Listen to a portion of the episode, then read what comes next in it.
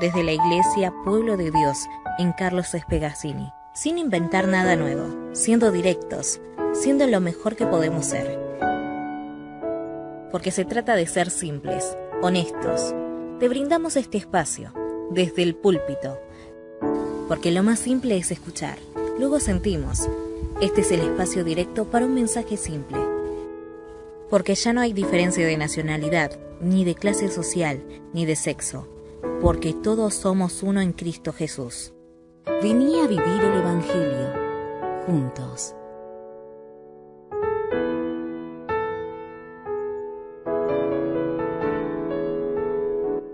Hablarle siguiendo con el tema de la segunda epístola a Timoteo, y estamos todavía en el capítulo 2, hoy quiero que entremos de lleno en el capítulo 7 y vamos a trabajar solamente sobre el capítulo 7 y vamos a ver el camino al entender, el camino al entendimiento, el camino a la comprensión.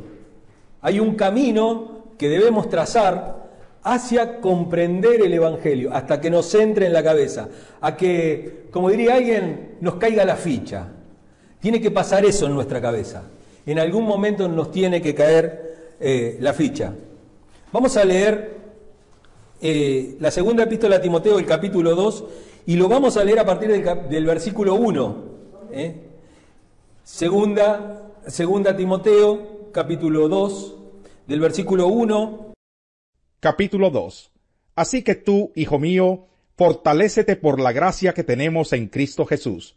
Lo que me has oído decir en presencia de muchos testigos, encomiéndalo a creyentes dignos de confianza, que a su vez estén capacitados para enseñar a otros comparte nuestros sufrimientos como buen soldado de Cristo Jesús. Ningún soldado que quiera agradar a su superior se enreda en cuestiones civiles. Asimismo, el atleta no recibe la corona de vencedor si no compite según el reglamento. El labrador que trabaja duro tiene derecho a recibir primero parte de la cosecha. Reflexiona en lo que te digo y el Señor te dará una mayor comprensión de todo esto reflexiona, considera, piensa, medita. Así lo dice en otras, en otras versiones. ¿eh? Considera, piensa, medita. En este capítulo, como que concluye este párrafo, este primer párrafo del segundo capítulo de la epístola, ¿eh? y, tenemos, tenemos un importante ahí equilibrio, equilibrio bíblico, sobre todo. Nosotros sabemos que la, la Biblia fue escrita de un solo tirón, o sea, una carta está escrita de un solo tirón. No está escrita ya con versículos y párrafos.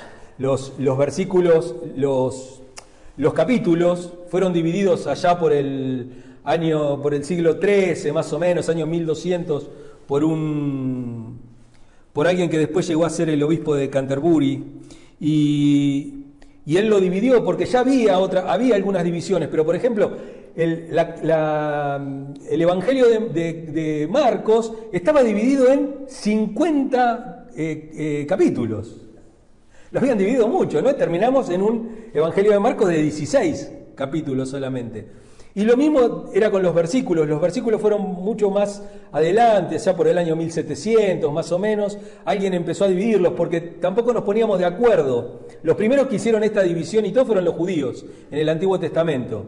Entonces, tomado de eso, se tomó el, nuevo, eh, para el Nuevo Testamento también. Y así tenemos más o menos armados los, los capítulos y los versículos. Imagínense, eh, tenemos Biblias con distinto tamaño de letras, con distintas cosas. Si yo le digo, bueno, vayan al, a la página 475 y todos van a leer una cosa distinta. ¿O cómo hacemos para saber? Esa fue la, la razón. Y y acá Pablo tiene este, esta, idea que va del, del, versículo 1 al versículo 7, tiene una idea completa ¿eh? con ese párrafo y ahí va a terminar con esto, va a darle un cierre completo a la, idea. ¿eh? La idea es que si Timoteo va a conocer y entender la verdad, y en particular estas metáforas de Pablo, que vamos a ver que hay más de, estas, de estas que vimos. Acuérdense que vimos la del labrador, vimos la del soldado, vimos la del atleta, estuvimos viendo un montón de metáforas, pero a medida que vayamos avanzando en la epístola, Pablo va a utilizar más imágenes de esa, va a utilizar más metáforas. Pero para poder comprender eso necesitamos dos procesos. Y, Pablo se lo va a decir a Timoteo, necesitamos dos procesos en nuestra mente. Uno que es puramente humano y hay otro que es divino. Hay un, esas dos cosas tienen que, que salir. Entonces, lo primero que vemos es que dice considera, considera, reflexiona, piensa, medita, esa, esa palabra. La palabra griega que se utiliza acá, no, voy a decir lo que, lo que dice exactamente, lo, cómo es, la palabra, pero es una percepción clara, clara. Necesitamos tener una percepción muy clara, muy entendida de lo que se nos dice. Es eso, considera. Considera, medita, eh, tenelo, bien masticado, tenelo bien sabido, sabelo entender, sabelo comprender, sabelo explicar. Porque tiene que darse todo ese proceso en la palabra de Dios. No es solamente escuchar, sino que es comprender, reflexionar y después poder explicarla, porque si no, no, no, si explicamos lo que dijo el pastor el domingo, y es medio raro, porque el pastor ya la tiene media masticada, pero si uno trata de explicar, bueno, no sé, cuando lo decía el pastor sonaba mejor. ¿Vieron qué pasa eso, no? Cuando dice, bueno, eh, es como aquel que, que cuenta un chiste que escuchó de otro. Dice, bueno, pero cuando lo contaba él tenía gracia. Bueno, así pasa también con la palabra de Dios. Hay veces que nosotros la tratamos de explicar y decimos, pero no suena igual que yo la escuché. Y no, porque la palabra de Dios tiene un proceso. Y ese proceso, como dijimos, no es netamente humano, sino que es humano y divino. Pablo, no, esto no es algo que, che, si a vos te parece, medita en la palabra. Es una orden esto, ¿eh? es una orden que Pablo le da, es una exhortación para que eh, para que Timoteo pensara muy bien lo que estaba leyendo. Que no lo leyera por encima, sino que se metiera. A Timoteo le correspondía pensar. Eh, fíjense, Dios habla hoy, dice eso, dice pensar. En la Biblia de Jubileo dice entender. Considerar, dicen todas las versiones de la Reina Valera, sea la Reina Valera este, contemporánea, sea la 1995, sea la 2000 o la 60, todas dicen lo mismo, todo dice que consideremos. ¿eh? Y así también lo dice la Biblia de las Américas. Que esto es algo que yo recomiendo. Yo recomiendo que tengan varias versiones de la Biblia. Porque en todas tienen distintas. Hoy tenemos el celular. Yo sé que tenemos el celular, todo, pero si uno puede hacer un esfuerzo y comprarse la Biblia de papel y tener tres o cuatro versiones, una, una versión textual, una versión este, más clásica como la, la 60, que seguramente la tenemos todos esa. Pero una Biblia de las Américas, una, Reina Valera contemporánea, una, Nosotros acá en la iglesia usamos la NBI, ¿no es cierto? todos los textos que ustedes van a ver ahí siempre son de la nueva versión internacional. Que dicho sea de paso, eso es una Biblia textual. O sea, ha tomado el texto, ha tomado el texto original. La Reina Valera 60 es otro tipo de texto porque es lo que se llama un texto receptus o texto recibido. Tomó todas las otras versiones de la Biblia y desde ahí arrancó. Ojo, no fue porque sí eso, ¿eh? eh tanto, tanto Casiodoro de Reina como Cipriano de Valera estaban apuradísimos por terminar la Biblia porque los estaban por liquidar. Entonces, entonces dijeron, bueno, vamos a agarrar esto, que ya está hecho, lo traducimos al español y dale, que, dale para adelante. Fue así, y así surgió la Biblia del oso y todo ese tipo de cosas. Bueno sacando el tema este de bibliología que les, que les di un pedacito nada más, lo que tiene que hacer es meditar, reflexionar la enseñanza del apóstol y la tiene que escuchar, la tiene que escuchar con mucho esmero, ¿eh? con mucha dedicación y usando su mente, cosa que los cristianos muchas veces no usamos, que es la mente, ¿eh? para poder examinarla. Y así lo que, lo que piensa Pablo cuando escribe esto es que si Timoteo cumple con esa parte de enseñar, de entender, va a pasar a la segunda etapa. Dijimos que había dos etapas. Una humana, que es estudiar, reflexionar, masticar, rumiar la palabra. Y acá entra lo divino. Si él cumple con esas cosas, el Señor le va a dar un entendimiento mayor. El Señor lo va a iluminar. El Señor le va a dar, por medio de su Espíritu Santo, una comprensión muchísimo mayor. Fijemos lo que dice acá. Reflexiona en lo que te digo. Primer punto. Y el Señor te dará una mayor comprensión que todo esto. Quiere decir que si yo estudio la Biblia, voy a tener comprensión. Pero si el Señor sella esa palabra, si el Señor actúa en mi vida por medio de esa palabra, esa palabra va a ser muchísimo más profunda de lo que yo veo. Va a ser mucho más profunda. Yo voy a tener un mayor entendimiento. Porque es una promesa. Es una promesa de parte de Dios. El Espíritu Santo, ese les recordará. El Espíritu Santo no te va a revelar cómo es la palabra entera. No, no, vas a poder recitar de memoria la, Biblia sino que todo lo contrario. Primero la tenés que saber y el Espíritu Santo te la va a recordar. Pero no te puede recordar algo que vos no sabés. No puede profundizar en algo que vos no tenés la más pálida idea. Mucha gente tiene esa visión romántica, mística del Evangelio, ¿no? Como, como cuento varias veces, ¿no? Ese, ese muchacho cuando yo enseñaba, cuando yo enseñaba piano en la, en la, en una iglesia. Me dijo, ay, yo, dice, la verdad, no venía nunca a las clases, ¿no? Entonces, dice, yo soñé que yo ponía las manos en el piano y el Señor me enseñaba a tocar. Olvídate, nunca vas a tocar el piano así. No se puede, no se puede. Dios pule, reflexión, eh, eh, agranda, le, da mayor profundidad, uno puede... Pero si uno no, no, no es la guitarrita solamente, no es el, cajón peruano, me siento y el Señor mueve mis manos. No, uno tiene que saber ya. Y Dios con esos saberes hace grandes, grandes cosas. Utiliza esos dones que Él nos da. ¿Eh? Esas, esas, eh, esas habilidades que nosotros tenemos se transforman en dones. ¿Mm? Uno puede tener habilidad para tocar. O sea, Juan Salina tiene muchísima habilidad para tocar. ¿No es cierto? Paco de Lucía también, pero, pero el don de Dios da mucha más profundidad, porque uno lo hace para Él. ¿Eh? Eh, no es solamente un deseo, es Dios le va a dar un mayor entendimiento. Y hay dos, estos dos elementos importantes y que no puede, el uno sin el otro no va, no va. ¿eh? el estudio humano y la iluminación divina, las dos cosas. Hay que estudiar la palabra de Dios, hay que reflexionar, hay que dedicarle tiempo, tiempo hay que dedicarle. ¿Se entiende esto, no? ¿Y por qué lo recalco aparte? Tiempo hay que dedicarle a la palabra de Dios. Se le dedica tiempo, se dedica a sentarse a leer, a, estudiar, a escudriñar, lo que se llama escudriñar, una palabra viejísima, ¿eh? de, de, mausoleo es esa. Este, hay que dedicarle tiempo, tiempo para sacarle lo mayor eh, posible. Y eso es lo que tiene que hacer cualquiera que tenga el deseo de heredar esa promesa, heredar esa promesa de, entender, de entender las escrituras. No, dice yo la verdad que leo la Biblia pero no entiendo nada. Bueno, eh, hay un problema ahí. Hay un problema, no, no estás haciendo un estudio sistemático de la Biblia, no estás estudiándola en profundidad, no la estás leyendo con comprensión, la estás leyendo para sacártela de encima. Son como esos libros que uno cuando va a la facultad, te encajan esos libros que son aburridísimos, aburridísimos y tenés que leerlo y qué sé yo, y vos decís, bueno, lo, lo tengo que leer dos o tres veces para sacármelo de encima. En el seminario también me pasaba, a veces te tocaban libros que eran horrendos, libros de doctrina, muy, muy pesados, muy escritos en antiguo, ¿viste? ¿Qué sé yo? La institución de Calvino es un plomo, es un plomo. Encima estaba escrita en, castellano antiguo.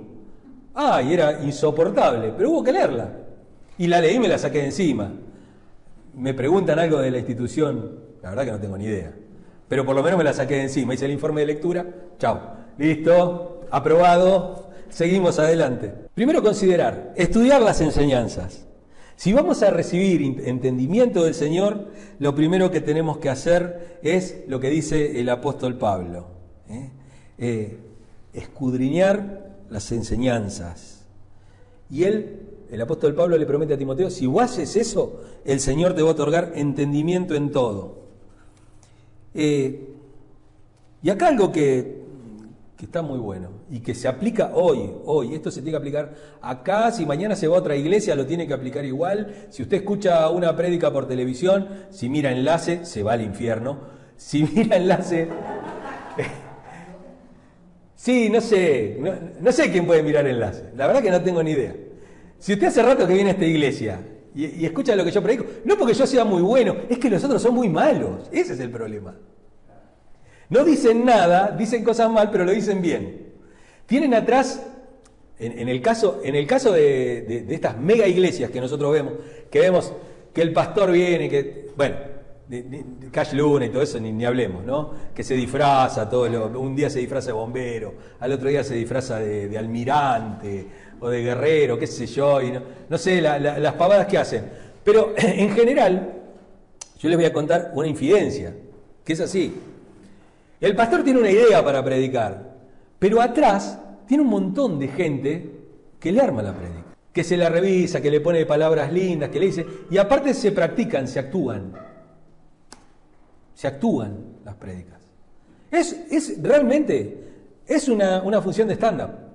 Es eso. Vieron que uno cuando ve eh, un show de stand-up, uno piensa que, che, el tipo este, ¿cómo, cómo dice las cosas? Y, parece que no estuviera guionado, está escrito de pe a pa. Ellos lo escriben todo completo. No es que eh, improvisan ahí, uno va y hace improvisación. No, los tipos tienen un show. De hecho, el show a lo mejor tiene un año, durante un año, todos los fines de semana hacen exactamente el mismo show. Y son todos iguales, y si uno lo, escucha son todos iguales. Y en, y en el caso de los sermones pasa exactamente lo mismo.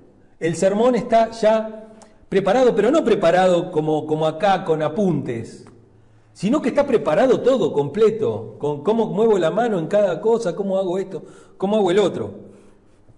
Pero aún así, si el sermón fuera bueno, yo les contaba la semana pasada que Spurgeon practicaba los sermones, porque los sermones se leían en, el siglo pasado, no, en el siglo pasado no, en el otro, ya uno, ya pasó dos siglos, ya estamos muy viejos.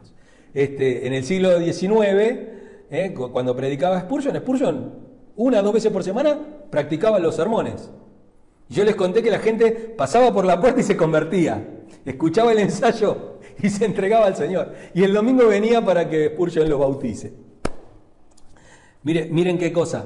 Pero acá lo que nos dice Pablo es, ustedes tienen que eh, poner a prueba esto. Ustedes tienen que probar que lo que está diciendo el pastor está bien. Porque el, problema que tiene uno a veces como pastor es que predica 52 semanas al, año, más los miércoles que también da una enseñanza o hace, no sé, un club de lectura o todo. Entonces uno habla mucho, habla mucho. Y al hablar mucho es como que uno a veces se queda sin cosas para decir. Y a lo mejor termina hablando pavadas.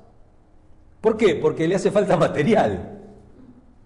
Porque hace falta material a veces. Entonces lo que nos dice, lo que le dice a Pablo a él es que eh, piense en las escrituras, que piense en lo que él dice y él le va, Dios le va a entregar, eh, entregar eh, mayor entendimiento. La gente tiene que poner a prueba. Acuérdense de la iglesia de Berea. Dice que los de Berea estudiaban y se fijaban en las escrituras y lo que se les predicaba era lo que correspondía si estaba en la Biblia, si se entendía de esa manera.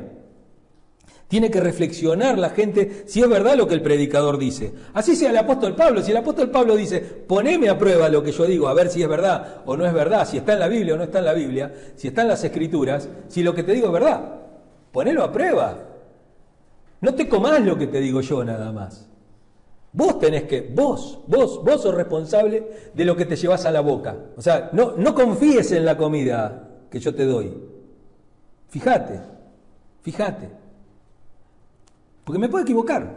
De hecho, yo les conté que hay muchas cosas que yo pensaba hace 3, 4, 5 años, hoy ya no pienso igual. Y, ay, ha dejado la palabra de Dios de lado. No, por el contrario, profundicé más en la palabra de Dios y me di cuenta que cosas que a mí me parecían simples eran mucho más complejas y que había que estudiarlas mucho más a fondo para poder sacarle el verdadero sentido a las palabras. Y para decir, para decir esto, Pablo tiene que estar totalmente convencido de lo que lo que dice es del Señor. Por eso me animo también a decirlo, porque yo sé lo que predico. Yo sé lo que predico. Lo último, el equilibrio entre la acción del Espíritu Santo y el estudio humano. ¿eh? Si vamos a entender ese entendimiento de parte del Señor, tenemos que considerar lo que el apóstol Pablo está diciendo. ¿eh? El problema es que muchos creyentes, muchos, pero muchos creyentes, no llegan a efectuar un estudio serio de la Biblia.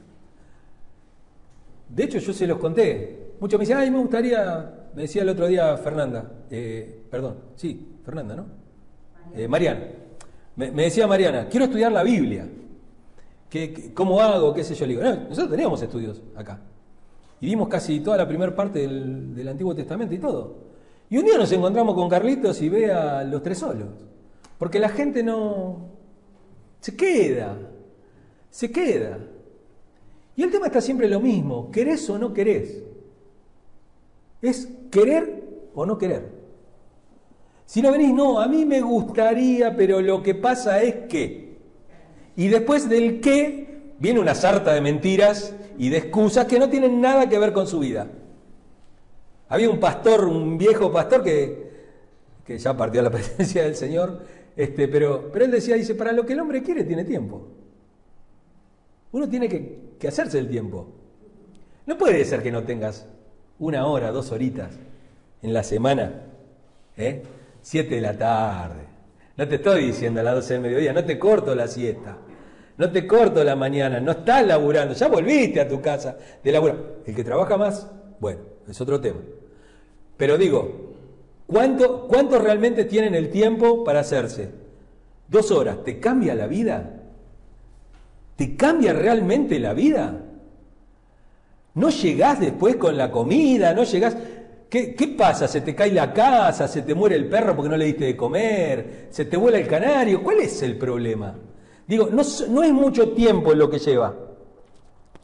Pero pasa así en todos lados. Pasaba así en el seminario con gente que pagaba la materia y no era barata. Eh, de verdad no es barato estudiar en un seminario hoy en día. ¿Vale? Fortuna. Y la gente no iba después. su conciencia se calmaba con, con, el pago. Se ve que pagaba, era una indulgencia. Pagaba y estaba contenta. Por eso, los animo y los exhorto a esto. Y que como les decía yo cuando, cuando hicimos la serie de Nehemías, el sueño de todo es pastor es este, pastor, enséñenos la Biblia, enséñenos la Biblia. Para eso estoy, no tengo otra función. No, no ando haciendo sanidades, estirando patas, ni haciendo crecer este, oídos internos nuevos, ni dándole vista a los ciegos, no. Yo uso anteojos. ¿Qué va a hacer? No, no, no cacharon un, pastor con, dones de sanidad. Bueno, tendrá que alguien orar por ese don. Y, y bueno, y que lo haga él. No voy a hacer todo yo. La razón de que uno no estudie la Biblia puede ser carnal, ¿no es cierto? Bien, bien carnal. ¿eh? Uno es demasiado aragán, demasiado vago, ¿eh? o demasiados espirituales también. ¿Por qué? No, no, no, no. Pastor me lo dijo, ¿eh? No, no, ya estudiar tanto es pecado. Así son las burradas que predica todos los fines de semana. No, no sabes, aquel estudia, pero ya es pecado lo que hace. Yo dije, ¿cómo? ¿Cómo? Claro, imagínate, él no te casa un libro ni, de casualidad. De, de, casualidad que agarra el clarín, pero después no te agarra nada. Claro, si hay gente que estudia la Biblia, que profundiza, se va a dar cuenta de las pavadas que dice. Entonces, ¿qué pasa? Estudiar es pecado. La letra mata, el espíritu es el que vivifica. No tiene nada que ver. No tiene nada que ver. La ley mal aplicada mata, pero cuando se va al espíritu, a la intención de la ley, eso trae vida. Pero no tiene nada que ver con estudiar la Biblia. Pero por eso citan eso mal. Porque no la leen, porque no la estudian. Y miren qué fácil que es. No es que no, lo que pasa es que la palabra en griego. No. Es fácil. Espíritu, intención. Igual, intención. Decíamos demasiado espirituales, ¿no? Pseudo espirituales. Espirituales por ahí nomás. ¿Eh? Que, creemos como, como este que quería tocar el piano, entendiendo que todo va a venir del Espíritu Santo y no de los propios estudios, ¿no? Eh, y todo lo que hacen es pasean por algunos versículos, de más o menos, confiando, orando, ¿viste? Porque hay mucha gente que es muy oradora. ¿Viste? Está la, la gente que, no, yo, yo oro, oro y oro y oro, porque el espíritu no me deja quieto. ¿Y cuándo casas la Biblia? Porque digo, si vos no sabes mucho de la Biblia, no sé qué estarás orando. Porque nuestras oraciones tienen que ser acorde a la palabra de Dios. Bueno, podés orar cualquier cosa. Porque si vos orás cualquier cosa, nada se va a cumplir. Nada, a, a lo mejor estás orando en contra de Dios. No, como, no, que no sea eso de ti, Señor, que no te pase eso. Nosotros te vamos a defender. ¿Y qué le dijo? ¿Qué le dijo? Apártate de mí, Satán. No dice Satanás. No le dice, vos sos el diablo o estás hablando de parte. Vos sos un adversario del Evangelio. Porque Satán, ustedes saben que es adversario. No, no está hablando de la persona, está hablando de que él, vos sos un impedimento para el Evangelio cuando decís esas cosas. Y así como Pedro, muchos de nosotros somos impedimentos para el Evangelio precisamente por no saber lo que estamos diciendo. Por eso Pablo le dice, considera lo que te digo, ¿eh? considera lo que te digo, reflexiona en lo que te digo. Otros son muy diligentes en el estudio de la Biblia, muy diligentes, gente que estudia. Yo le conté que es tremendo, ¿eh? hay pibes que se recibían del seminario summa cum laude con el máximo puntaje, con todos los honores, todo. Pues le decías, bueno, ¿qué vas a hacer ahora en el reino de Dios? Ah, no, nada. Se quedaban en la casa, estudiaban el, seminario, todo, pero después le preguntabas a uno, bueno, ¿qué ministerio vas a ejercer vos en la iglesia? No, yo no me congrego. Claro, y vos decís, ¿para qué estudias, flaco? ¿Te clavas cinco años acá adentro? Está bien, soy licenciado, magíster, doctor, qué sé yo. Pero la verdad que, bueno, vas a ir a una fábrica a decirle, a una tornería a decirle, sí, sí, yo soy doctor en teología. No, no, te sirve para nada. Lamentablemente en este país esos títulos no sirven para nada, porque salvo que vayas a una iglesia no tenés. Y no hacen nada. ¿eh? Hay gente que ejercita la mente solamente, se traba con el texto de la escritura y busca el griego y sabe hablar en hebreo, y consulta las concordancias y agarra los libros y le da. Pero terminan olvidando que el único que imparte realmente entendimiento y le da la parte práctica, la parte realmente, porque el único que sabe cuál es la intención al, al inspirar la palabra de Dios es Dios. Es el único que sabe por qué está escrito eso y no hay escrito otra cosa. Es Dios el único que sabe. Y si Él no te ilumina en eso, y si Él no te dice, mira, yo le revelé esto porque no actúa así, nadie va a escuchar a Dios de esa manera. Está, pero uno lo comprende, uno lo, lo entiende. ¿Eh? Como dijimos, una cosa puede ser la habilidad, otra cosa es el don. Un versículo lo voy a sacar de contexto. Que el hombre no separe lo que Dios ha unido. Leer la palabra y que la palabra te sea revelada. Estudiar la palabra y que Dios te ilumine. ¿eh? Eh, escudriñar a fondo la palabra y que Dios te dé la parte práctica, no pueden ir por separado. Todo tiene que ir junto. Para tener una comprensión de las escrituras es esencial este equilibrio. Esta cosa de tanto mi esfuerzo de estudiar, mi tiempo de estudiar, mis ganas de estudiar, mi amor por la palabra de Dios y lo que Dios me quiere decir y lo que Dios quiere que yo entienda por, por medio de eso. Es un equilibrio entre pensamiento y oración. Hay un equilibrio. Nosotros tenemos que reflexionar y Dios nos va a dar el entendimiento y va a pasar lo que le dice Pablo acá, esta promesa que la tenés que tomar para tu vida, esta promesa. ¿Eh? Reflexiona en lo que te digo y el Señor te dará una mayor comprensión de todo esto. Amén.